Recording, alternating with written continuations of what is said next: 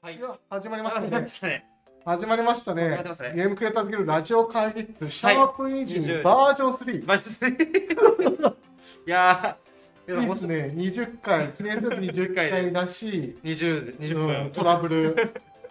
続きの20回が始まりましたよ。始まりましたねもうバージョン1からバージョン2、まさバーにジョン3のはいと。ころに来ましたね。はい。はい、ちょっと多分、インターネットの回線からなんか、そうですちょっとアップ。ロードの上がりが遅いのかもしれなくて、うん若干遅延がすごかったのでで今回ちょっと遅延の方を標準でやってるのでリアルタイムで今僕たち見れてないんですけど、はい。まあ綺麗に映ってることを期待して、はいあ、大丈夫です。大丈夫ですね。はいはい。じゃあ始めていきま始しめょうていきかましょシャープ20う。はい。 はいということでシャープ20記念すべき20回目ですはい。はい、えー、いつものじゃあ、えー、MC は、はい。えー、ゲームクリエイターズギルド主催の宮田とえーっと、MC のまこっちんです。プエナスノーテです。はいよろしくお願いしまおす願いします。はい、そうですね。いや、もう20回目で、これ、20回もやってて、はい。なかなかトラブルはあるもんですね。いや、いや、ありましたね。 20回目で初の一番大きな配信そうできないで。すね。はい、うん。そうですね。ちょっとあれじゃないですか。初ですね逆に20回を繰り返したことにより満身満身です ね。たるんでましたね。になりましたね。ちょっと気を引き締めてそう、ですね。 20回目以降やっていきましょう。やってみましょはい。そうですね。で今回、あの、ゲストの方、いえー呼んでまして、う。はい。まあ、あの、ツイッターだったりとか、うんあのタイトルのところにあるように、うんもうここにもありますね。はいはい。 19歳の学生起業家の方はいをお呼びしていて、はいはい。でこれそもそもどういうつながりなのっていう風な話なんですけど、はいはいはい。実はあれ先週ですかね、ん、僕が、あの IU っていうところ IU 大学っていうところをしてますあ多分知らないですよね新しくできた大学で、あ、はい。えー情報経営イノベーション専門職大学っていうおお。ごつい名前のそうっすね。大学で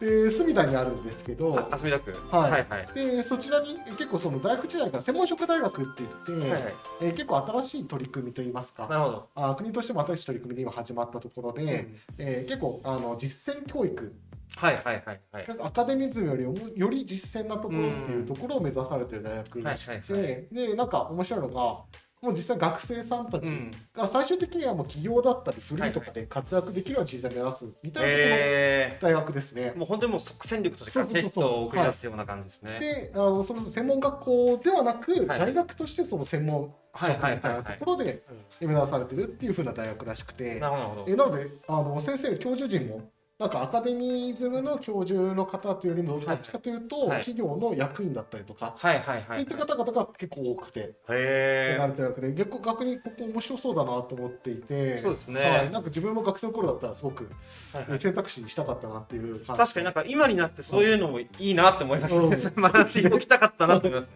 でここに、まあ、あの客員教授という形では一い。回ゲストとして参加させてもらって先週授業もた授業、えーはいはい参加させてもらったんですよはいはい。で学生さんに向けて、はいえーゲーム業界のビジネスっていうところで特にゲームクリエイターズギルドと、うんゲームコミュニティ僕がやってるその事業というところで、えー学生さんがどういうふうに考えるかっていう、はいはいはいビジネスアイデアとうかんを、えー結構ワークショップ形式で、はいはいえーみんなが意見いただくみたいな形でやらせていただいたところですね。んはいはいでそこで、えー今回はそのゲストの芦田さんとかもあの学生としてなるほど。いらっしゃってっていうところで、うん結構あの面白いアイデアとかガシガシ へえ。ちょっと楽しみには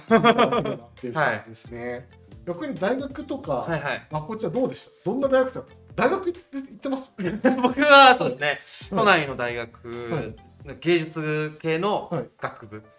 芸術芸術大学じゃないんですけど、い美大芸大じゃないんですけど、あの普通の一般大学の、はい。えー、と芸術学科ってとこに、えー、卒業してますね、はいはいはいはいはい。何学んでたんですか僕うんいろいろ本当に手出してて、はい映画研究部に入りつつ、はい趣味で音楽を作り、はい本業はサ最近ギャングスターじゃなくて はいで本業ははい西洋美術でしたね、え西洋ー絵画でしたね、はいはいはうんそれで、はい卒論を書いてましたねい。マジっすかはい西洋絵画今まで感じたことがなかった。ちあ ゃんとちゃんと学んできてるんですねめっ。ちゃクリエイターとして。実は学んできてます。シュルレアリスムが本業。 知らシなュルいレアリスムをずっと学んでまなるす。はい。ほど。絵画もじゃあちょっと尖った方向に。そうですそうですそうです。超現実のはいあの絵画マグルデマグリットって画家なんですけど、これをはいずっと学んでましなるほどですね。ちょっと、まこちの大学生活もいろいろ掘り下げたいところではありますけど、はいもうゲストた。の方が温温まりまくって、温まもってますう立ね。っちゃってるので、 まだかとなってしまってもう呼びましょそうですう、ね。はいはい。はい、オープニングトークここまででじゃあはい今回のゲスト、はい。芦名さんです芦名さんです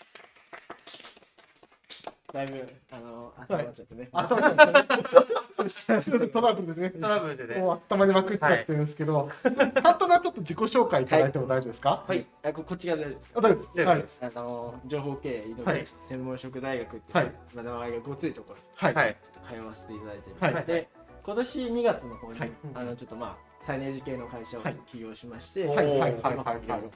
まだまだ開発中なんですけど、はいえっと、事業をやっている。はいなるほど、えーねすごい。だからもう学生でありながらもう学生企業としてそうです企ね業家でもありつつみたいな感はいえじですかね、でも今おいくつですか今、はい19とか 一番高く。 まだ出てくるっていう。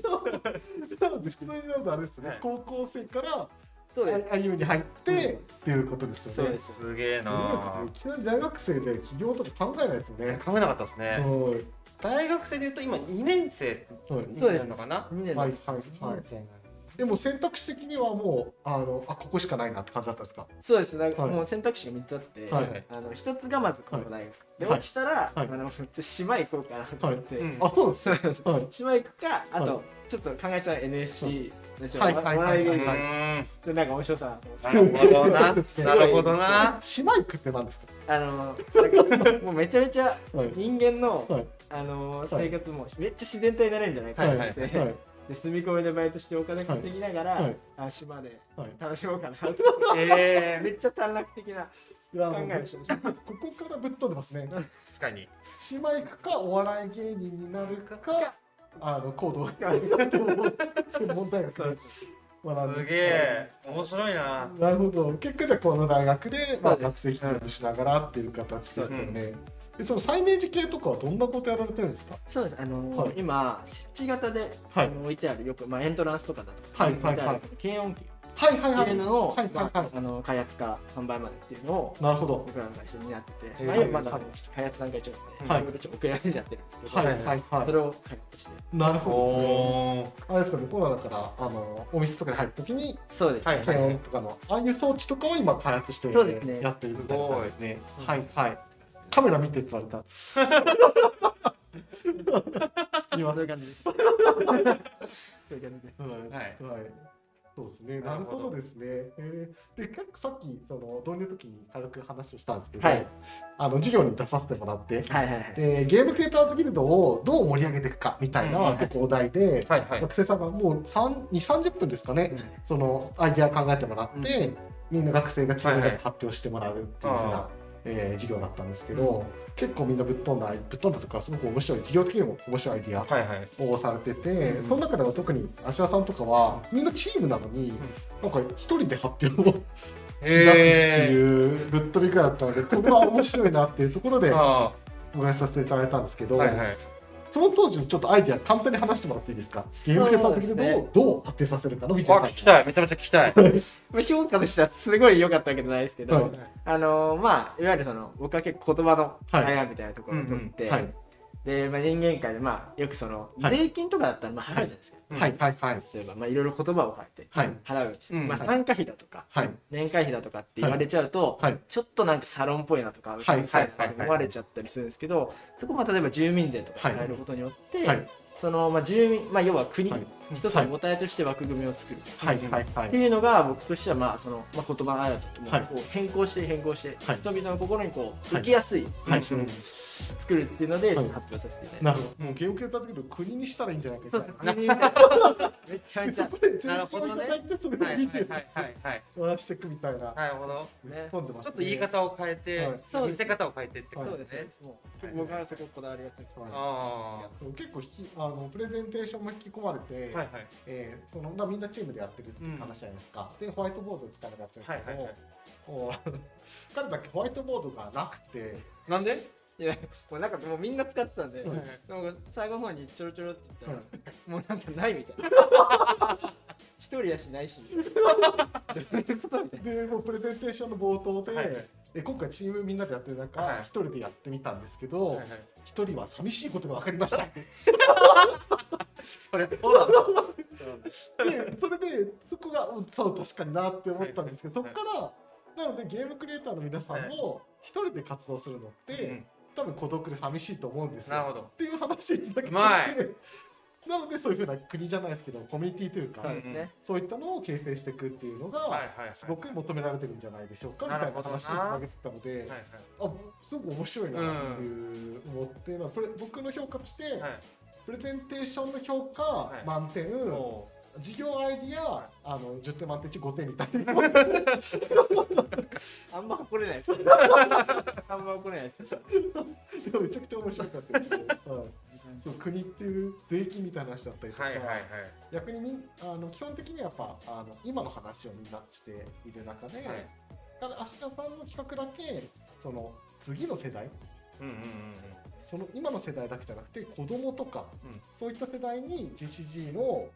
血脈じゃないけどファンとなるほどかそれを育てていくとなどるほどんどん広がっていくんじゃないですかみたいな。ね。うん国だからね国だからへー戸籍謄本みたいはいはいはい今あ GCG 会になってる学生さんとな。かはい。は、まあ、お子さんが生まれたら、はいはいもう生まれながらにそ GCG うで会員っていうもう、スーッ ともう、だけ入ってる。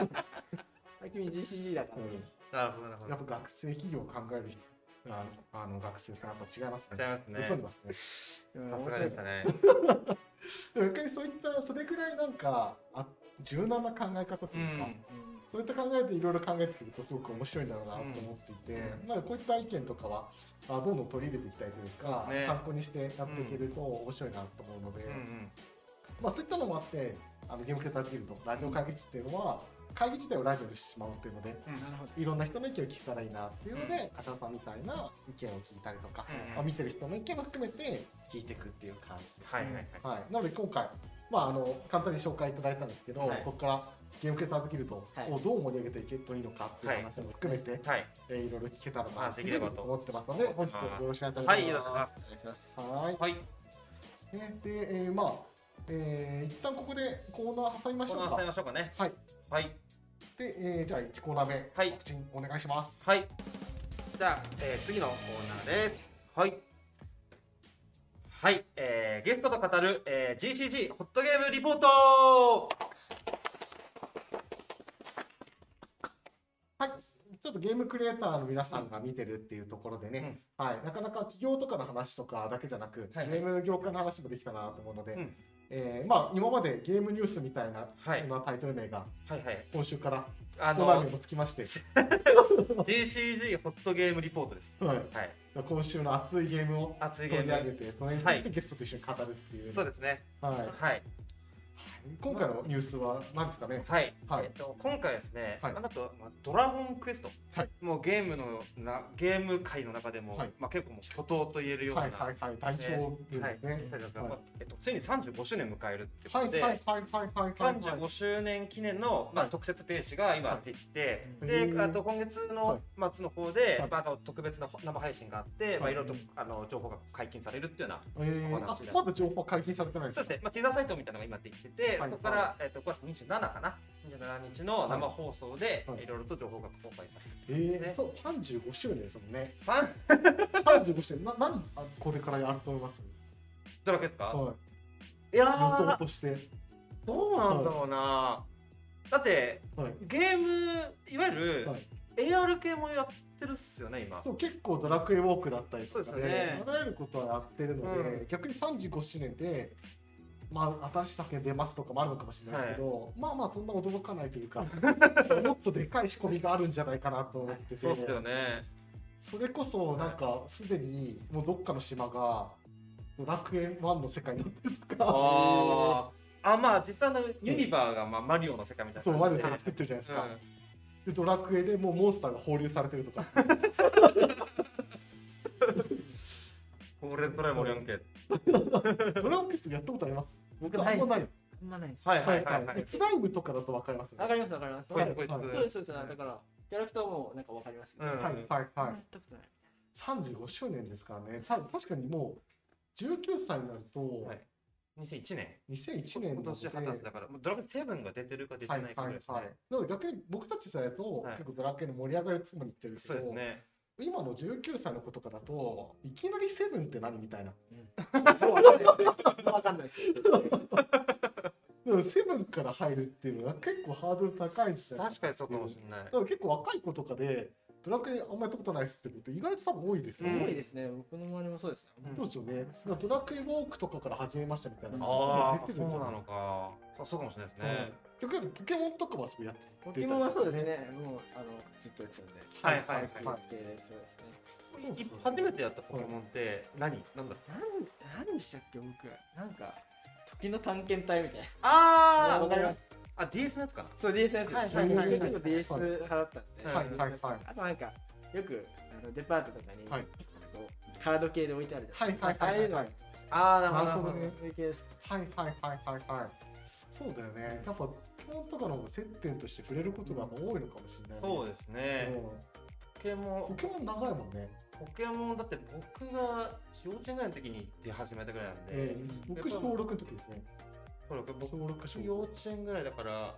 あ、やっぱり25、6年 ?25、6年ですかね。 26周年なのそうでですねドラクエよりちょっと後輩後輩ですね。うん、感じで、そうですね。長いタイトルですね35周年30、僕30今7歳なので、はいはい。同じぐらいの年齢みたいそなうですよね。白田さんで言ったらもうだってすげえ大先輩ですよ35周年超越しちゃってる。そう全然わかんない。同じ小学校にいないです6年そう1年いないですここもいないですもんね。確かにドラクエ先輩は結構大先輩ですよ大どう先考輩えたら確かに。で確かもに、まあ、ポドラクエショップポケモンだと、うんまあ、ここもまあサンシャイン、池袋サンシャインですけど、サンシャインの中にポケモンセンター入ってるじゃないあですか。ありますね。あれはめちゃめちゃ僕はしましたね。あー確かに。ゲームの中でも出てくる俺はポ確ケかにモンセンターが、はいい、う名前のところに絶対に行けるみたいな。はいはいお、羽田ブライアン救助隊救探検隊めっちゃやっいやあそうですたはいー、これも DS かなはい救助探検隊、救助隊探検隊は。ドラクエ7は2000年らしいですねあ、2000年。あれですよねそうに生まれが2001 2001ですね年。ですよね2001年生まれって半端ないですね だって知知ってます2000年にはい。地球は終わるって言われてたんですよ、そうなんですか？フォ 誰ー誰クがの大魔王、もう知らないですか知らなやい。ば全然知らないですね。ノストラダムスって。あわかりますよ。ノストラダムスが2000年でもう地球は滅亡するって言われてて、えーええあのみんなみんな信じてま したよそれもそれでちょっとちょっとやばい人たちですけど。そうなんやなんですけど、みんな滅ぶと思ってたから、う うんん いやこのまま勉強しててもしゃあないなって、ちょっとやばいっすね。リスク管理できてるけど。レスリスク管理が難しい。どうすんのはあるいやまさか生き残ると思ってなかったですよ。うん、2000年超えて生きてるとは。僕も超怖かった記憶ありますね。超怖かった。え超信じてたもん。信じられないですけど。なんか、しかも、ちょうど特番でやってて、うんなんかそういうなんか大予言がいよいよ近いぞみたいな特番やってて、めっちゃい含まれてました。そうそうそうテレビでやってたんですかね。2000年って。そうで夕方でそれ見てて、めちゃめちゃ空の色がうんもうおかしかった日があって、それやっててうん、夕方で、いや、マジで終わるなみたいな、 いろんなパターンありましたよね。グランドクロスかみたい な。その PC とかの2000年あれ、変な問題問題。 2000年問題で今はだから2000年まで超えることを考えてない PC 設計されてるから、あ99、2桁だけで管理してたから、99年までの99のカウントが00になったら、世界中の PC が壊れて、反乱が起きるとか、ありましたね、うん、2000年問題2000。年問題とか含めて。でもこれマジでニュースとかなってましたよね、うん2000年問題って。はい笑ってるやうんん。頭に書いちゃいますよ。 2000年以降の生まれの人にとってはもう信じられないような。信じられないです。ね何も信じななるたほだどの大物にしか逃げない。まあまあまあまあ、確かにそこまで信じてるわけじゃないけど。い。よかったです。うんいや、マジだった。そう本当にちょっと耐えろうかなと思いました。今日の内容は俺結構マジで信じてる。マジであ信でじしてょる。ちょっとやばいですね。ちょっとやばいですね。ちょっと離れた方がいいや。ばいですね、そうですね。あのそれは。だいぶ増えてましあんまドラクエの35歳って語り合えたのかわかんないですけど、 ワーク産業に楽しみですね。楽しみですね。はい、何どんなニュースがあるか、うんだから楽しみにして。いつまでも面白いですから。はい、うんまあ、ここら辺はでも本当マーケティングとかそういったところでうん周年をどう作っていくかとかは結構ビジネス的なところもあると思うので、うんうん。なんかちょっとここはあの期待っていう感じですはねいはいはい。はい、楽しはい、そんな感じで、はいホットゲームニュースみリポート、お手紙リポートを。ホットゲームリポートはい。のコーナーでしでた。したはいおありがとうございまし疲れ様でたはい。すはい、ね、ほん35周年か。35周年よりその2000年問題の方が結構インパクト大きかったですね。衝撃的うん衝撃的ですね。2000年問題を通過した後に生まれっていう、本当ですねも。しかしたら一回滅亡してたかもしれない。うんああ、そうそう、もう滅亡した後の世界だなとそう思そうまあそうそうそそうう。だって実際いないもんね。うん、そうですよね。うん見てないですから、僕。そうそう、僕たちがその2000年前にいたっていう証拠はないから。確かうに。ん。いやいや、確かにそう。うん、2000年、一回滅んだ後にうん僕たちは再合成されてる、うんうんもう一回ね。うん、電子分断されてる存在かもしれない。うん。あとめちゃめちゃ年取りやすい人種かもしれないし。いうん、や物質が全部宇宙人に置き換わってるかさ。もしなるほどれなね。い。はいはいはい。なるほどね。ちょっと。これマジでおじさんのくだ巻きになってる。あの、しょうもねえやつじゃん。払ってるわけだよ。僕も生まれた時なんか、あの、宇宙人って言われてたんで。うんあーなるほど。もう、理解。理解です。3秒ぐらい。なるほど待って理解いや、まあ、そこら辺もいいか。で逆に言えばその、あれですね、あの、明日の話に戻すす。と、はい。お結構あの、話として聞いたのが、はいあ、ゲームの興味あるっていう話そうなんですようんう。うんなんか投資家向けのゲームはい。へっていうのを考えてみた話で、うんこれ僕実はそのあの学校の授業の時はあんま聞いてなかったんで、はい確かにこれ話深く聞きたいなってすそごういですね。はい結構、具体的にどんな感じなんですかはいぶっ飛んだ話なんでえ。うんはいまあ、あの、まあ、感想をいただけてるといいんですけど、うんはいまあ、その、いわゆるその、まあ、AR 的な技術で、まあ、はい VR って、はいその、やっぱり自分たちがゲームの中に入っていく、はいはいはい感覚に近いんですけど、はいまあ、AR は当然、はいもうゲームの世界をこっちに持ってきました。はいはいうん感じが強いと思うんですけはいど、まあ、それがまず1点と、はいあと、もう一つが、まあ、例えば、まあ、シムシ、まあ、概要を説明すると、はいシムシティ、はいはいはいはいはいまあ、シティを作っていきましょうはいで、あれを、はい僕はこれ思いついた背景として、はい仮想化地域っていうのと、はいうんオンラインっていうのをちょっと着目した時にああ面白いですねなんか要は投資家とか、いまあ、お金のある方々が、はい自販機でも、はい住宅でも、はい何かしらをこう自分のシムシティ上で購入して、はいはいピはッていこうスライドしたら、い実際にそこに反映されたらはいそれが一個の投資要素にもなるし、はいはいそのあの過疎化地域の方々も、その街の充実によってはい人が誘致されたりだとか、はいうんうんあとはその使いやすくなったりだとかっはいていうところで、まあいろんなこういろんなところが関係的に良くなるんじゃないかな。はいうんはうんいうんちょっと例えば、はい過疎化地域で、あのはいはいはい。山とかがあるじゃないですか、はい山とかのであまり家とかも建ってないところ、はいはいであっちがあります、うんでそこに実際の建物を建てるんじゃなくて、はい。 AR 上で何かを建てるそうですね。これなんかちょっとまはあ煮詰まってないところあるんですけど、はい僕最初の構想ではもはういめっちゃ実際に建てないと思ったんですけど、はいもうもうまず家とかあってもう、もう5年とかもう、はい多分かかっちゃうじゃないですか。はいい、ろんなところに建ってたら。はいはいなんで、まあ、やっぱりその AR 上で例えばこう、カメラで映したらい番号で撮ったら、はいそこに本当に現れてるように見えるとかっていうはいことになれば、そのもっと楽に早くできるし、はいはいはいもっと早く仮想化地域を救うことができるかなっていうのがはい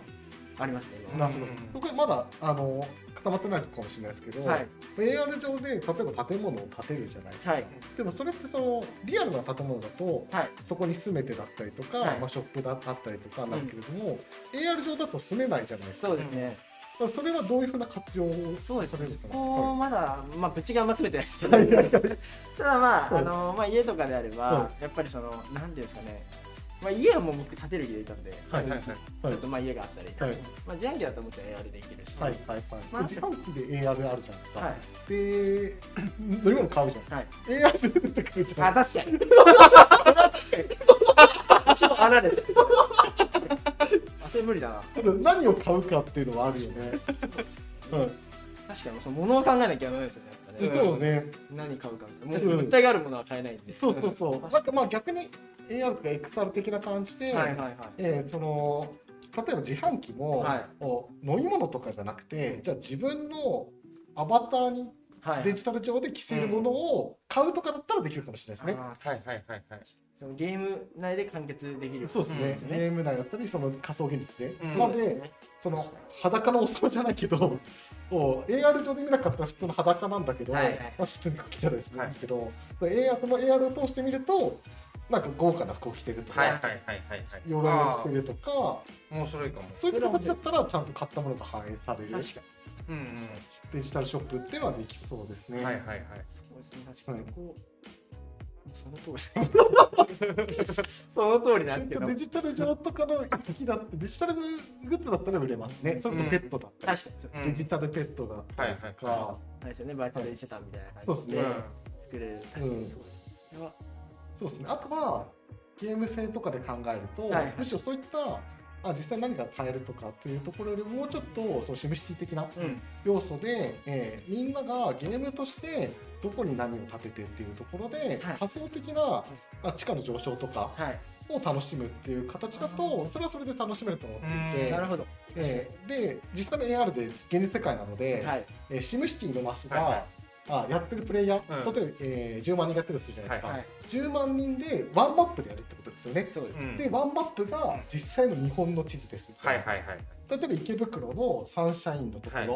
ろがあって、でそこのまあ逆に言えばデジタル上なので、はいえーそこのサンシャインとかをを実際自分が買うとか。うんそうですねっていうことですよね。そうでですねサンシャイン買って、デジタル上なので、サンシャインの隣に新しいサンシャインの地図を作るっていうのもはいはいはい。できちゃうわけですよね。うんうん他そのデジタルマネーで。はいはい。でそこで実際にいあのバーチャル上で、うんえーいろんなものが出て出てくるわけじゃないですか。で新しい鉄道がもしかしたらうん通って、えー池袋とその今だと東武東上線がはいはい。そのまま今区と新田につながってるじゃないですか。さらにそれがそのまま新幹線が通るようになりましたようね。でも誰かが他のプレイヤーがデジタルマネーを使って、はい新幹線池袋に通していました。うんで池袋駅が発生しました。はいはいっはいて。なると地価が上がるわけじゃないですか。そうですねもう明らかになりますうんそうすると、そこのサンシャイン1とサンシャイン2を持ってる人っはいはていい。うのは、めっちゃ儲かるわけじゃないですか。で、確か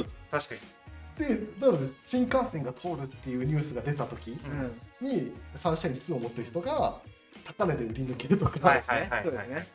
そういった風に AR 上でデジタルマップ、ワンバックでみんなが投資ゲームじゃないですけど、うんができると、それはそれでゲームとしては面白いですそうですようんね確かにあそのゲーム面白いですねうんうんそれやってみたい。ちょっとねいいはいですねそあの俺だったらもう広告枠めちゃめちゃ作るけど な。めちゃめちゃ夢のところにはいはいはい大きい板置いてめちゃめちゃ広告枠作るわ。はいはいうんどこに、やっぱ池袋は高いわけじゃないですか。はいはいそれこそ、本当に大田舎にめちゃくちゃ、はい。土地とかもう占有しまくって、えーでそこに今はめちゃくちゃ安いけど、はいい、ろんな人と交渉して、うん新幹線をそこに通すそとうです か、ね。ぶち抜いて一気に地下上げて、うん帝国を作るみたい な話とかそういうのできたら確かにそれめちゃくちゃ面白い面白いでですすようんねやっぱそうそうそううんまあはい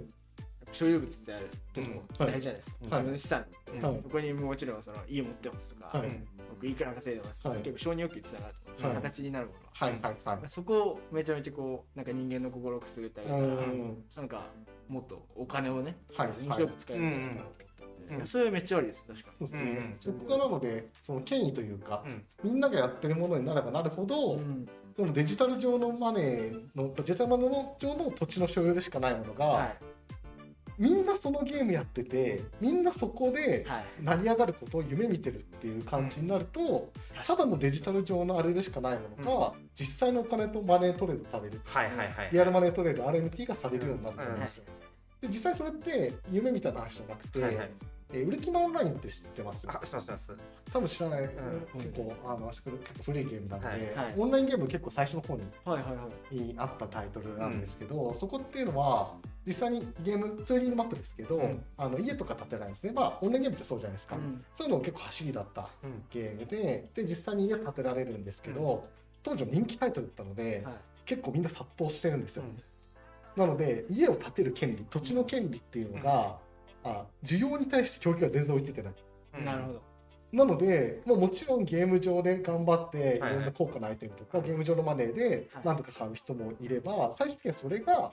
ここの土地の権利リアルマネーでうん売りますうってん いうところまで発展していったんですね。うんインターネット上で、はいなるほど、はいどんだけゲーム内までどんだけあっても、はい需要と供給追いついてないから、うんもうどんだけ積まれてもいや売らんよって話で、うんだったらリアル版で100万円でどうですかっていう、うんなるほどね、うんなるほどなるほど還元しちゃったんですねもういい、はいうんああ面白いですねそれはってなってくるっていうのがうん当時結構それはそれでその高価な武器とかもはい RMT っていうのが今より規制とか緩かったのではい発生して問題になるところもあったんですけど、うん逆にその需要と供給だけの話で言えば、うんそういうのが成り立つっていうところがあるので、はいはいうんさっきの AR 上のうんものもそれがみんなが求める本当に求めるものになったらそうですねいくらでも投資の対象になってくるし、まあ、特にそのウルティマオンラインよりかはより現実に近い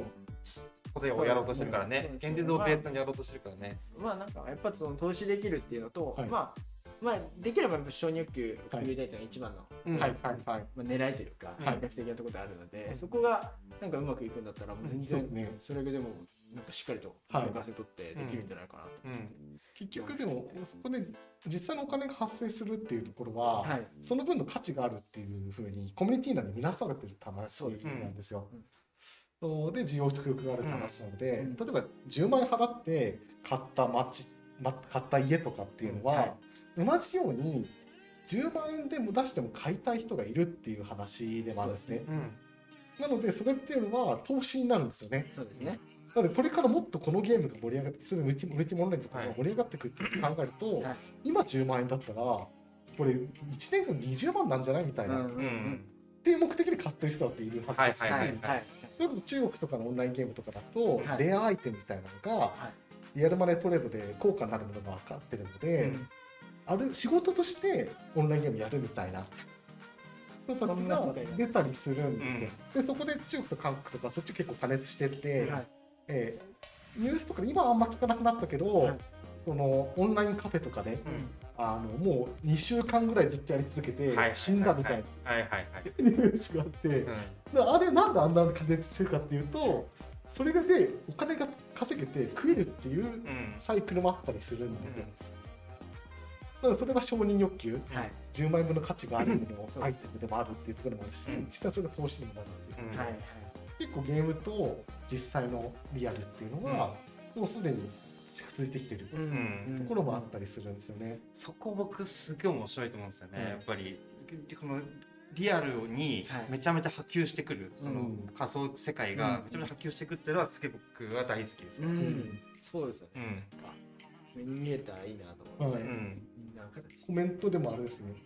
テムシティで千葉市長と対決してる記事は面白いと読んでました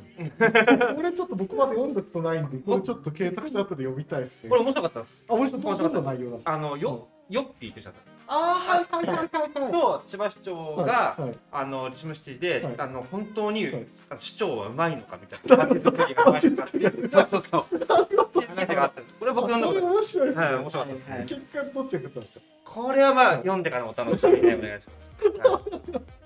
全然違うからね。おもろいです面白いですね。そういうの面白いですね。面白いですね逆のパターンですようね。ん吉村さんがオンラインゲームで得意な文化ができるのは面白いですよね。はいはいはいはい。これはもうもちろん大もう僕大好きですこういうのは。結構オンラインゲームってゲーム上の世界でもあるけれども特にオンラインってなるとそこに人が介在するので、はいえー実は仮想現実というかあこの世界の写し生態系がそこに発生するんですよね。はい逆にそこに生態系がちゃんと発生しないと、うんオンラインゲームってあんまり盛り上がらないうんんですよ。うんでも結構ソーシャルゲームとかモバイルのゲームとかも、はいはいはいそこを意識してたことが結構多いですね。うん今だと結構ゲーム性ではいはい。行くタイトル一人用のプレイも多いですけど、うん昔は他人数プレイっていうのがメインだったので、うん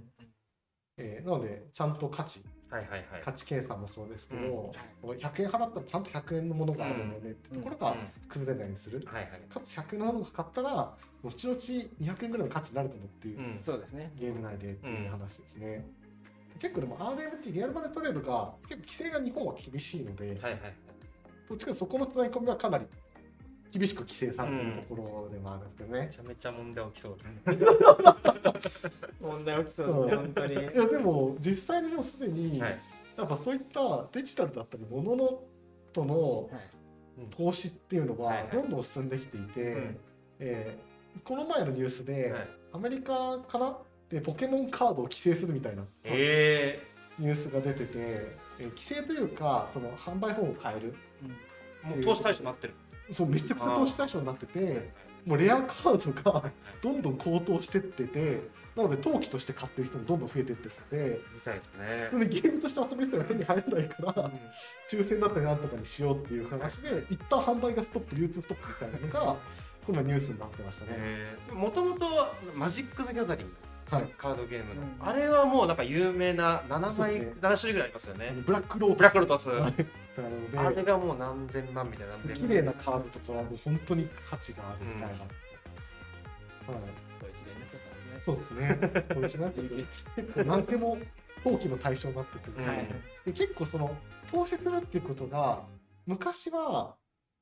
大きな資本家のうんあしかしないものだったじゃないですか、はいまあ、投資としての対象があ金額感も大きかったからっていうのもあると思うんですけど、今だとポケモンカードみたいな、うん本当にライトのところから始めれたり、うんそれこそあ最近とか日本だとスイッチとか PS5 とかっていうのが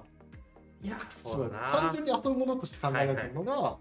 高騰してそうんれこそ販売できるじゃないですか、うんメルカリとかそにうですねヤフ僕オもクで高値で売れましたかうんらあとあれですうん使ってそうです使ってはいはいはいお互いですけどそうなので結構だからそこが投機対象になってて、でだからい普通の市民うんうん普通の市民って言うとあれだけど 市民市民やりすぎみたいな 一般のその投資家じゃない人たちうんも普通に投資をして、うんそこのあのバックというか、はいはいあはのいひあのそこを楽しんでるというか、うんそこで結構お金を稼いだりしてる人も出てきてるっていうので、うん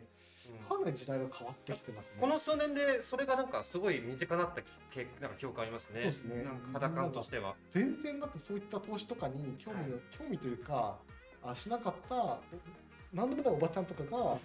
買い占めしたりしてメルカリで売ったりとかもしてる時代ですからうね、んすごい時代になりましたね、うん良き悪きはいろいろあるんですけそうどですねそうですねうん結構そこはなので、うん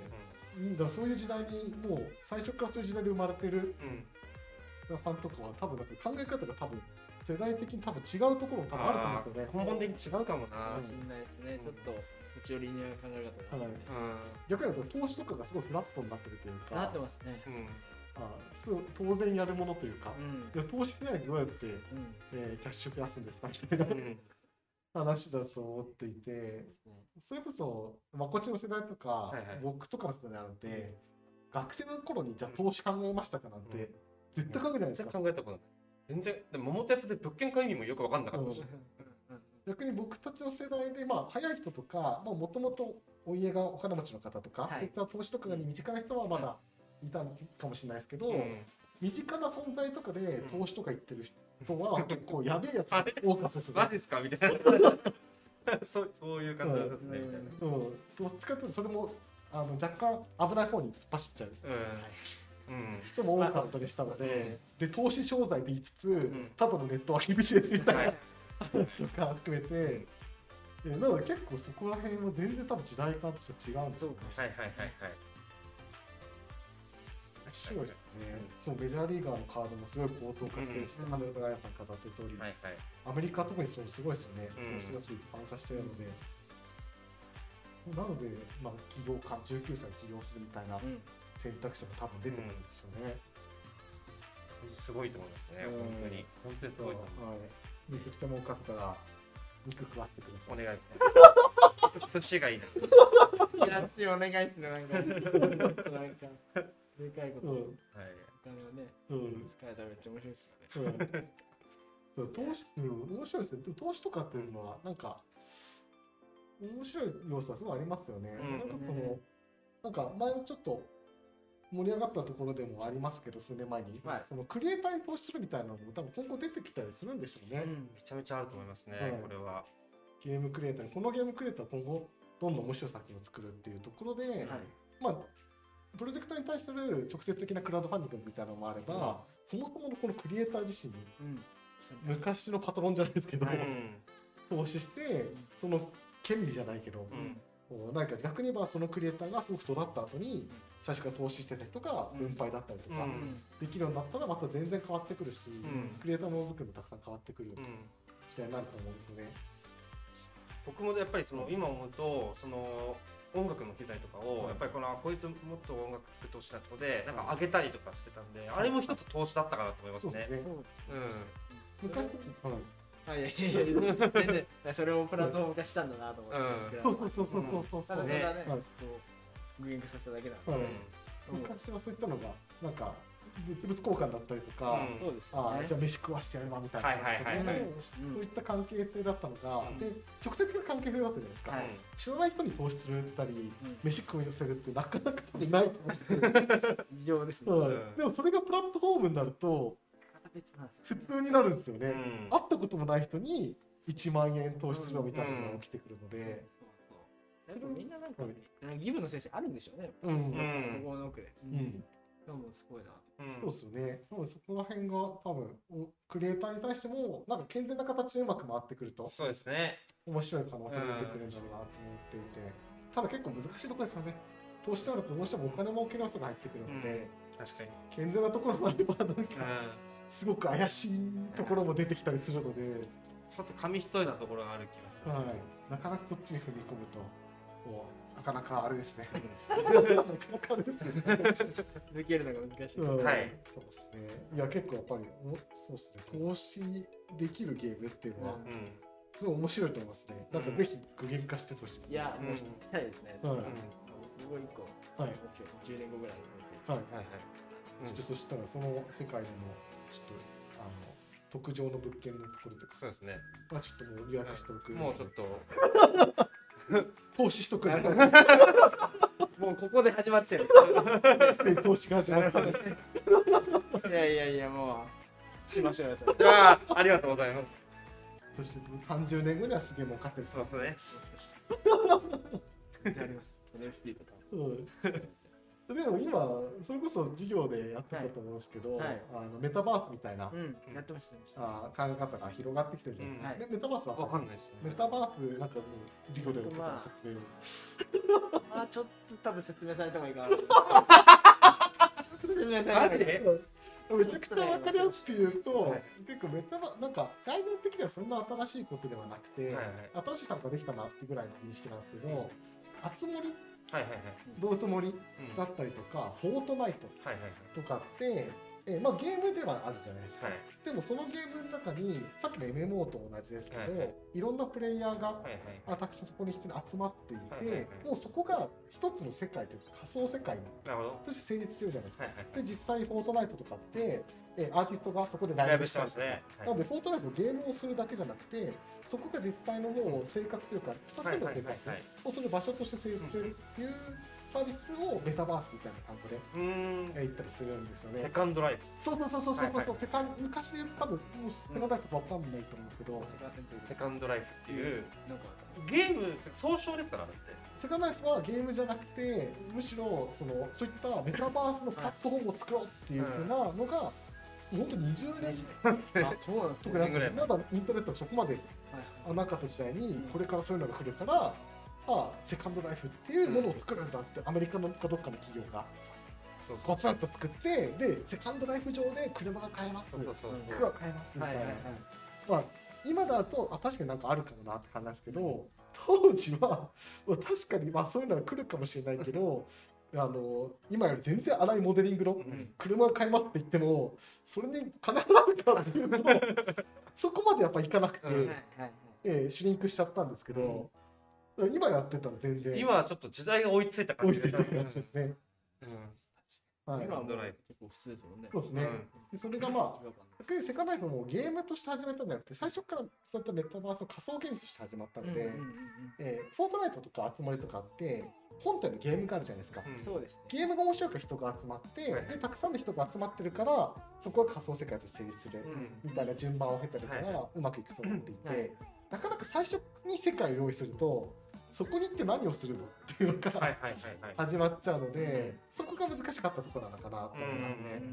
んセカンドライフに行って何するのみたいな。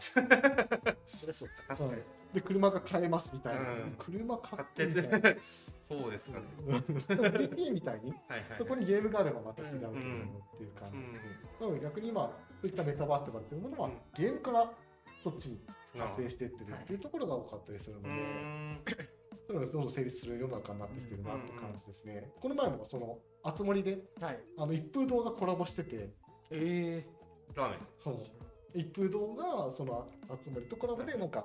いろんなことをそこで、あつ森上でできることをへやえ。ってたりっていうのをやってたりするので、そういうのはなので、逆にその、集まりとかがメタバースして、そこで、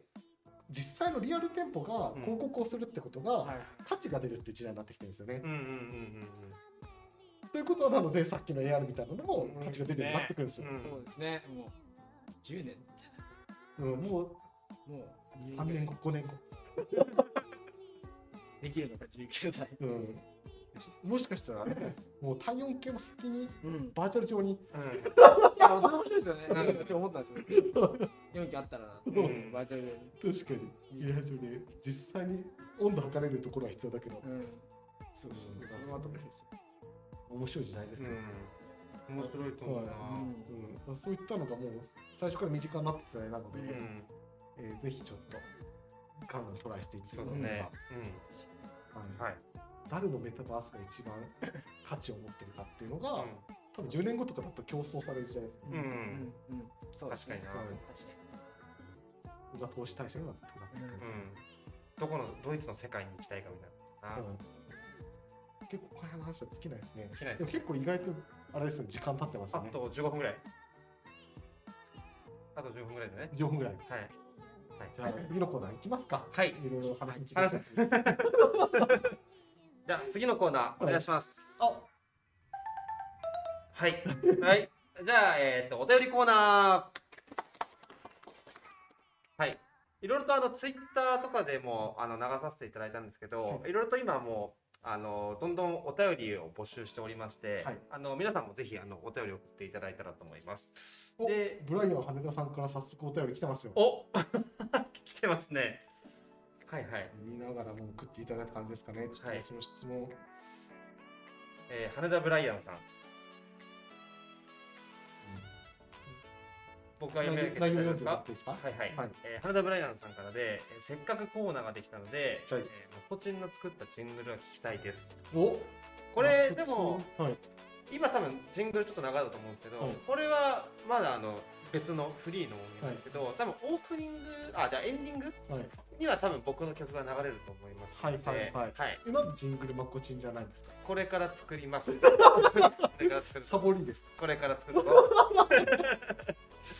はいうん、あの羽田ブライアンさんも待ってるんで。待ってますねうん。次回はまこちんのジングルでバシッ とそ。うですね次回か最終回。ああそうですね来週が再来週やりましょうははいいそうですね。先週、はい。あのお便りで、はい。えーまあい仕事が忙しい中、うんうん趣味の時間ってどうやって取ってるんですかっていうふうに、まあ、こちら宛てにお便り届いてて、その時にまあこちらに来たのは、趣味の時間っていうのは、はい作るものです。そうおうじゃなくても自分で作るもんだ。なるほど。はい。なのいやいで、ちゃんと作ってほしいですね。来週までに持ってきます。来週までに持ってき作れてまなす。はそれい。で問題ですね、ちょっと。有言実行じゃないですね。 一周一周でも一周生まれちゃう。そうですね。うん、ちょっと、ち自ょっと分のことを棚にあげまくってた。起業家としては有言実行じゃないの、ちょっと、いや、ちょっとダメ。うんはいはいはですい。かね。投資対象として下がりますよ、ね。そうですね。ちょっと今減額です。なるほど。大事です。はいじゃあ、ハンダブライアンさんのためにちょっと作ってきます。はいちょっと羽田ブライアンさんには、今回、あの、お便りコーナー、はい。あの、読み上げられた人の中から抽選で、はい。えー、はい。 500、あ、あまり、天城風。あまりく天城500円分、はいプレゼントなので、はい。えー、今回、羽田ブライアンさん、はい。のみの投稿だったので、 すおい。ごい。おい。はいだって、あと、あれだよ、お便りだって、なんか、聞いたことある名前だもん。六十九代目タイガーマスクさんも。おマジかはい。おそれもちょっと69読み上げてもらっていいですか69代目タイガーマスクさん、はいえっと、いつも楽しく視聴しています、はい。えードラクエが35周年ということですが、はい。えーベギラゴン、ヨーナ軍など非常に印象深い魔法が多かったです。はい。で、そこで皆さんはドラクエに限らず使えるようになりたい魔法はありますか、ちなみに僕はチゴスパークです。はい。はい。ジゴスパークってどんなんだっけあのー、サンダーバードが使うやつですね。あの、あバーンって雷が散るやつ。はいはいはい。うんでもなんかポケモンだと使いたい必殺技あります。 そうでですね、うん僕、ちょっと、うんあのリラックスしたいんで、はい高い合成打って、ちょっと一回休むとき。ぐらいですかね。たんだな。何を破壊ぐらいるんですすかね。一ですか回、一回スローンって打って、でちょっと一回休む。ちょっと休眠るでもないむ。。ね、あ、眠ればいいですね。眠ればよかった。そっちはよかったな。わざとなくても使えるでしょ。使えたら普通に眠ればいい問題ですよ。そうね。そんぐらいですうんね。いや、あるんですよ。ドラクエだとなんですか。ドラクエだと、まあ、うん一番やっぱりでも、ルーラ楽っすよね。まあ、うん定番ですね。うでもんルーラ僕怖いんですけど、あ、シューンってやつそとうか。な生身の体がね本当に耐えられるのかっていうのを 誰か実証実験してからやってほしい。あの、めっちゃ真面目。目的地にこう一瞬で、あ、飛ぶいよわゆるポケモンでいう空を飛ぶみたいな。なるほううど。んんでゲーム上での表現はなんかビュって上に飛んでってビュシュッーてン って。死ぬぞっていう。 死ぬか、でも着地の時に死なないとしても、はいはい。その勢いでバッと飛んでって、うん体がうん保たれ高度の変化ってやっぱりすごく大変なんですよ。はいはいはいはい。ダイビングとかしたことありますある。うん僕はないですね合うんですかないですね。ダイビングとかもう高度をはいはいちょっと高度し水深、うん水深はまあ気圧の変化がすごい、はいはい徐々に行かないと死んじゃうんですよ。はいはいはいはいだから急に上がったりして気圧の変化でパンってなっちゃうから、なるほだからルーラーもパンってなっちゃう。このこの時にですね。だからた到着した時いやもはう死んでる。る。肉塊が到着する。あなるほど。家に帰るだけで。 あと僕あのマシャドかな。あのシャドウって氷系の呪文があるんですけど、あれはもう昨日まさに家で酒飲もうと思った時にうん氷切らしててピョンってつった ら多分すぐ水割り作れるなと思って。ちっちゃいっすね、もう。ちっちゃい使い方がちっちゃい。ちゃい。上でちっちゃいですね。もうなんか、これはちっちゃいばっかりですね。ちなみに皆さんなんかあるんですか。特でも、ドラクエに限らずですからね。あ、ドラクエに限らずの。はい。あ、切らんな。うん。限らず限らず使えるようになりたい限。らず魔法いや結構魔法なんか普通に本味とかはいはいはい。回復できる系はめちゃくちゃ欲しいなって思って普通 に必要そう。 もうやっぱ35を超えてくると寝ても全然力取れないですよ多分リアルにホイミが必要になってくる人間は はいはい。寝ても一応回復しないのではいは欲い。しいなってのはああ。何のひねりもなくルーラとホイミ。ダダメメだ。だダメだけど。ダメだ何のアイディアもないはいはい。なんかアイディアが出るような魔法が欲しいですねあ、そうです。あれ、なんだっけ、あのー、賢さがかかるやつ。チコさんのやつ、ニフラムみたいなやつ、なんだっけ賢さがま、ま、上がる魔法だといいんじゃないですか。 もうその名前が出てこない時点で、それもちょっと、あ賢さが時失点われてるので、はいもうだ我々はもう多分、あの脳筋キャラとしてやってる、舞踏家としてやっていきましょう。舞踏家だから魔法は使えないんです。そうですね。はいうん諦めます。はい。あで今コメントで、はいはい。起業して一番大変だったことを聞きたかったって。あああ、そうですなねん。かあります。正直なんかあんまなくて、はいぶっちゃけ大変だったなってことは。まあねはい一番そのやっぱ今手こずってるその開発の部分で、はいやっぱきついなって思うことあるんですけど、はいなんかすあとまああれですかね、しはいあの僕らのうん大学の方かうらん資金をもらうために、はいそのプレゼンをしなきゃいけないんですはいはいはいはいはいこれがもう56回え56回ってことはないですけどはい34回ぐらい弾かれましたかね、あーこうえ向かってきてーやり取りをはいはいやって、これがなんか一番きつかったかもしれないですね。うんまあ確かに、ま分かあんなかったんでこれからもそういうのがあって、あの投資もらうときにうん投資に対するプレゼントそうですが出されてくるので、そうですね。ここは大変なとこですよね。うまあ逆に今だとまたまたそのキャッシュフローとかで、はいい、つまででもうショートしちゃうとかがそんなないですよね。まだそうなんです、そうなんです。まだそれが出てないんで、はいそれが出始めたらもう多分、えぐくなりますよ ね。もう、あの、ルーラ で。これの状態がなります。うん そこが多分一番きついのかなと思います。そうですねなるほ。どいや本当に、うん結構やっぱ身近なところでこはいいうったスタートアップでやってる方とかは、うんもう本当になんか物語の話ですかみたいな感じで。んでもう本当に投資の追加投資の,、いあのプレゼンテーションで、はいええ潰れるのが先か、投資してもらうのが先かの超ギリギリで。そうあと1日遅かったらはい終わってましたみたいな、はい。あー話もよく聞くので、はいはいはいはいもう本当精神破壊されますよね。それ気分入っちゃうね。なるほどね。じゃあ今はまだまだこれからって感じまだまだこれからです。なるほど。あとはもうはいもう日々のまだ努力とか、まあ、はい練習とか、はいあとははいもうそれこそこうやってお話をさせていただくとかっていはういところで、いまあ、時間は取られてるかな。なるほど。取られて時間取られてる。おめっちゃ めっちいゃおい言っちゃ言葉のあやつに対して言っといてめちゃめちゃ悪い方に言っちゃうあの取られてるとかそう時間使ってます。はいはいはい。あれですさっきでもそういったプレゼンしてる中で、はい。で結構その多分ゲームクリエイターとかも、はい。やっぱ自分のゲームを作りたい時に、はいはいはい。うんゲームってやっぱ自分のお金でできる金額ってなかなかゲームがあって、まあ、インディーとかだったらまだできるんですけど、うんある程度規模大きくなると数億とかはい。うんなってきちゃうのうで、んえーそれを通すためうに、んこのゲームがどんだけ売れるか、うんどんだけ素晴らしいものかを説明しなきゃいけないんそうだですけど、そうです。なんかそこら辺でそのプレゼンテクニックみたいな、はい。何かあノウハウとかってうん共有できるものあった知りりとたかいそうですね、なんかまあ一番わ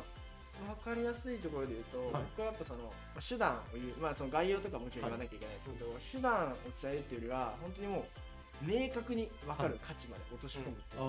あのあが、はいはいはい一番重視してて、うんはい例えばこの水って言っても、はい水を飲むと、はいななんていうんですか、潤されるんだよみたいなはい感じで、はいはいなんか体のこういうとこ期間があって、ではいこうまあ、最後結局、一番最終的にいくと、こうするとあなた死ぬよねっていうとはいこはいろをはいはいはい伝えてあげると、はいやっぱその折りやすいというか、はい人には理解してもらえるなるほど。なるほっどていうのはやっぱ、そうまあ、はい死と対比してあげるっていう、はいはいはいこれやんないと死にますよっていうなるほどうのをやん。ってあげる と、やっぱあの納得してもらえる。はいはいうんその原理原則じゃないですけど、うんその喉の渇きを癒すんですっていう話でとどまらず、そうですね。なんで喉が渇いてるんでしたっけ、うんそれってどうなるんでしたっけって話で、水分量が足りなくてどうなるんでしたっけって話まで深掘りすると、そうです。あ絶対必要なもんだねっていうのがそうです分かるとこですね。そうです。あそれはむちゃくちゃ多分ゲーム作りにもお参考できる話で、結構ゲームはやっぱりコンセプトとかではい。なんで楽しいんですかなんで熱中できるんですかっていうのを、いやストーリーが素晴らしいんですとかだとやっぱ弱くて、うんそれがどういった人間の心理に作用して、どういう感情を引き起こすかっていうところまでやっぱり深掘りされてばされてるほど、説得力が出てくる、はいそうですね。そこは確かに参考できる部分があるかもしれないですね。あとはもう構成的なところで言うと、はもうそのプレゼンテクニックっていうと、はい構成的なところとかあると思うんですけど、はいやっぱ僕はあの2つありますとか、はいよくそのプレゼンテクニックあると思うんですけど、はいはいはいはい僕はもう絶対あれ対応してて、はいはいまあ、そのあのプレゼンさせていただいた時も、はいはい本当にこういう、まあ、世界像で、はいこれは前提としてあった時に、はいまあ、やること1個ですよね、はいこれですよねっていうのは2つあるんですよ、はいっていうのをしっかりこう明確にしていくとすごく理解してもらえる。確かに、う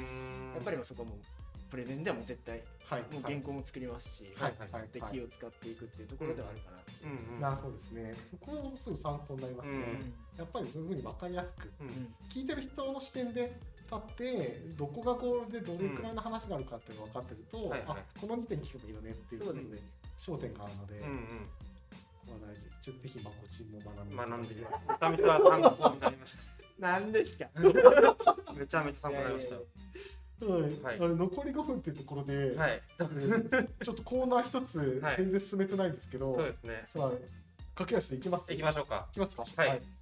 じゃあ、えー次のコーナー。はい。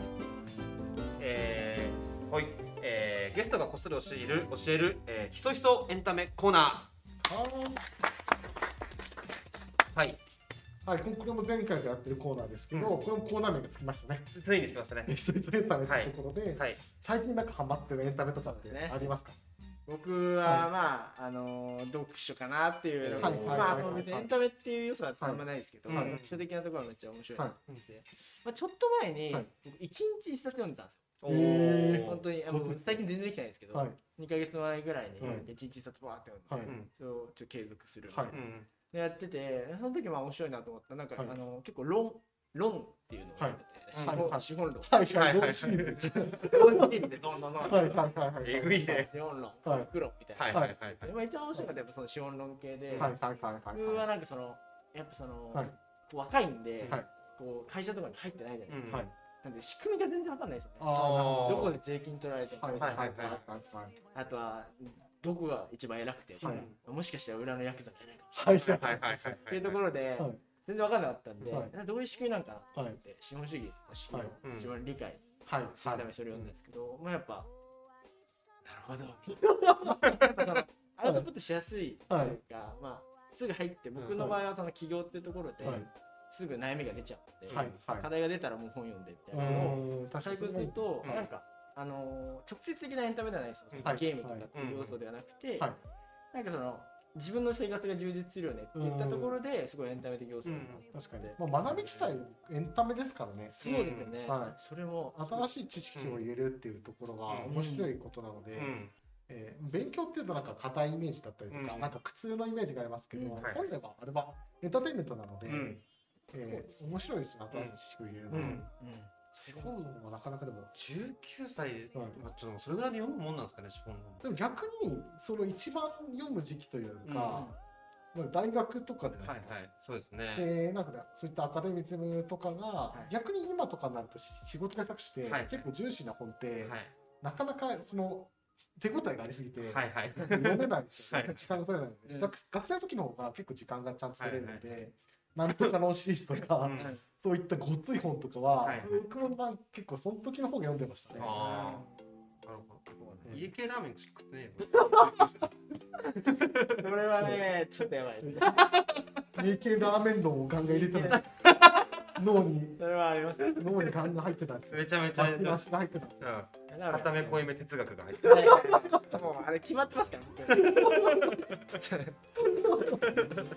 シフォン論とかね、でも結構だから逆に逆にもう覚えてないですよ全く。あああどんな話だった多か分もう生かされてると思うんですよねあ、な。なあるほど、し自然と。自然うとんもうなんかなんか結構そういうとこあってーはいはい。なんか読んだとか話したりとかしてたはいなんか一応メモしておくんですけど、うんあ忘れちゃってるなと思ったら入れてきたりとか、はいはい結は構い。潜在的に入ってるわうんなるほどね。けもううああ、あ僕一番学生時代でそういった意味だと、そんなに分厚い本じゃないんですけど、はいあの E.H. カーかなうん歴史学のはいはいはい本は結構僕はその時衝撃受けて、えー今でもなんかその血肉としてはなってるかもしれないですね、うん歴史好きなんですけど、はいえもうもうもう歴史とはどういうふうに考えるものかっていうので、んうん。えーそのアカデミーでも結構歴史とかって過去の話なのでー、はいいろんな人が言ってることが違うじゃないですか。うんなので歴史学として考えるときにはいどういうふうに真実を定義していくのかうんうどういうふうに真実性に迫っていくのか、歴史学者としてどこをどういうふうにそこをやっていかなきゃいけないのかっていうところが結構語られてる本で、えーでも結構そこはすごくうん参考になるというか、うん特に大人になると、はいいはいろんな人がいろんなうん歴史を語っていくので、うんえーそれを知らなかったりすると、はいはいなんかちょっと間違っ間違った歴史とかに誘導されちゃってたりしたと思うんですよ。うんはい逆にそこを僕は読んでたので幸いにしてこれは本当ですかねみたいなことで。はいはいはい。えーどう真実性を見ていくかっていうことはすごく学べた気がしますね。うん。僕の受賞もいろんなところから見てますもんね。うん歴史とか確かにそうだな。ぜひそれはちょっとあのもしお時間があれば読んでみると読んでみたいですうん。うん。はい歴史とは何かですね。も EH カーの歴史とは何か。もうあれ結構新書なのであそうサクッと読めちゃう感じう。うですね。んじゃあもうやめましうん。うん。ちょっと全然クリエイティブな感じですごいね。すみません。はいははいい。あいハルド・ブライアンさん、税金とか保険料の仕組みとか社会人よくわわかからないら。んと。いや、マジよくわかんないですよ。わかんない。たどうなんですかね、うんいや、マジわかんなくないですか結構もう。いやまあまあ読んでても、はいあまあどこに金があるんだなぐらいですよね、正直、うんなんかいろんなテクニックとか、謎があるじゃないですか。そうなんですよ節税って言われても、うんえ、どう、まだわかんない。節税の節、何を節するのか。そうそうそうそう、いろんな税金が取られてるはい。ただただもう、取られてくださいみたいな。一点だけでずっとご、ボロボロボロボロ取られてる感じ。確かに、死後の方がまだ簡単かもしれないですね。そうそうなんかもううん結構簡潔にそうですねうん。逆にわかりやすく書いてくれてるじゃないですすごいあー話だか。こういうもんだっていうふうに。はいはいはいはい。あれは大衆向けなんではういん。税金とか分かりにくく書いてあるじゃないですか。うん。そうかもですね。国のテクニックでしょ多分国のテクニッ全然させねえじゃんってもうむしろそれク。に国のとってテやクニッやばいこのまま行くと体制批判になってくるんでなんか反社のラジオみたいになってるらないですねはい全然ですそんなことでじゃあはいおすすめエンタメコーナまだでしー、たまあ、なんとか論が熱いっていう あ の、論が熱そいうですね。まる論が熱い。そうですはいね確かにでもなかなか読まないですからね。読まないですね。うんなので改めて読んでみると結構やっぱりあの面白い話とか書いてあるので、はいはいはい。えーぜひエンタメとしてエンタメの人何々を読んでみようっていうのが今回のまとめでいいんじゃないかな。はい。はい。っていうところでいつの間にか1時間を超えてるっていうと出こまろしで、た。ははい今回ちょっと締めに移らせていただきましょうか。い。はい。ここなんか告知系だとしたらなんかありますかね。僕はそうですね、まあさっきあの、えっとちょっとお話しさせていたんですけど、はいうんあの僕は結構人と会うことも最近、はいあのまあ、話すことだとか、はいあはいのオンラインでもいいと思うんで、うん僕はぜひ話したいなと思ってるのは、はい今回のこの芦田大輝で、はいうん Facebook の方とか、はい。はい。まあ、Twitter もやってないですけど、はい Facebook の方ちょっと検索をしていただければ、はいなんか友達申請来たら、あ、今日来たら、はい。すぐ承認しておくんで、はい。はい。これはい。で URL 流したって大丈夫ですか。あ、全然大丈夫はいです。全然大ち丈ょっと後で概要欄とかに夫はい、お願いします。 Facebook んあの URL 入れとくので、はいぜひもう飛び込みで OK ってことですもんね。全然全然もう、ガンガンつながりましょう。順元に申請しましょうぜ。ひ新しい。お願いしますはい。はい。芦田さんと友達になって、 未来の土地を買おうっていう。はい。はそうでい。すねリアル上の土地を買っとこうっていう話ですね。はい。じゃあ、えー、本日ゲスト、はい芦田さんでおし疲れた。様でした。ありがとうございます。はい。はい。お疲れ様でした。いや、面白かったですね。いやー、面白いっすね。ですね。めっちゃやっぱり混んでましたね。。飛んでましたね。まあ、この今回のタイトルが、新式の19歳学生起業家がアラサー飲んだくれまこちに公開説教っていううんタイトルだったんですけど、はいはいまあ、ある意味公開説教いただいてましたね。何発かいただきましたいただねきましたね。うんと我々がちょっといかに脳筋であるか 学んでいかなきゃいけないですそうよですね。うん。資本論を今週末読もじ ゃあう。本来読もう。 半分ずつ読みます。一行ずつ読む。一応何の意味がない。はい、じゃあ最後ちょっと告知っていうところはで。い、告知いきましょう。えーっとまずですね、今月の、えーっと5月の26日水曜日の19時から、えーっと大人気し、えーっとイベントであるクリエイターヒストリアの、えー7があります。はい。で今回は、えー、とカプコンやアトラスまた、えー、とモンストまで、えー、といろいろと,、えー、といろんなメガタイトルに携わってきた、えー、と山尾さん、えー、とダッシュ株式会社代表取締役の山尾さんをお呼びいて、えーお呼びいたします。で山尾さんの、えー、とこちらの、えー、と今に至るまでの努力や道のりまた人生の転機を、えー、紐解いていくイベントとなっております。はいこちらが、えーオンラインイベントで5月26日の19時からとなっております。ぜひお申し込みください。はい、よろしくお願いします。はい。えー、で続きましてが、えー、とこちら6月なんですけども、えー、と6月の3日の木曜日ですねこちらも19時からオンラインイベントで、えー元カプコン P から学ぶ、えーゲーム企画書の作り方入門編というイベントを行います。はい、えーこちらですね、えっとまあ、あのこちらのゲームクリエイターズギルドの、えっと、ゲームクリエイターズ、えークリエイター相談室っていう、えっと、番組にも出ていただいているロロのプロデューサー、えー加藤さんが、えっと今回講師として、えっと企画書の、えっとまあ、あと解説であったりとかどうやって企画書作っていったらいいんだろうとかそもそも企画ってなんだろうみたいなところからあと後半は、えっと実際に、えっと参加していただいている方が企画書の添削も行っていきたいと思います。えっとまるっと1時間のイベントになっておりますのでこちらもぜひご参加ください。はいはい以上ですかね。はいああと一応、一応というか、先週甲子園も甲。子園ういろいろ動いてます。はい甲子園もうそろそろはい告知、ティザーがティザーサイトがそろそろですね。来週来か週再来週ぐらいですかね。はい来週かなはい、一応来週です。はい。一応来週。のティザー公開予定なので、はいぜひ活目してい つもくせ よ。つもくせよ。ただければという